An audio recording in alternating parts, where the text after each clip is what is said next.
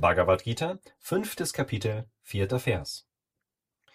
Kinder, nicht Weise, sprechen von Wissen und dem Yoga des Handelns, vom Ausführen der Handlungen, als wären es zwei verschiedene Dinge oder etwas voneinander getrenntes.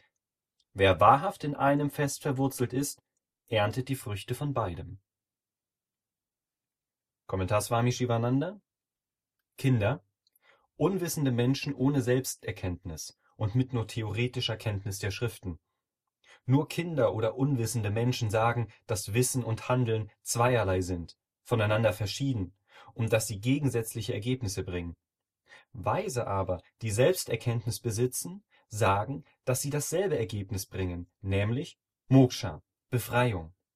Wer in einem von beiden fest verwurzelt ist, wirklich darin lebt, in Sankhya oder in Yoga, erntet die Früchte von beiden.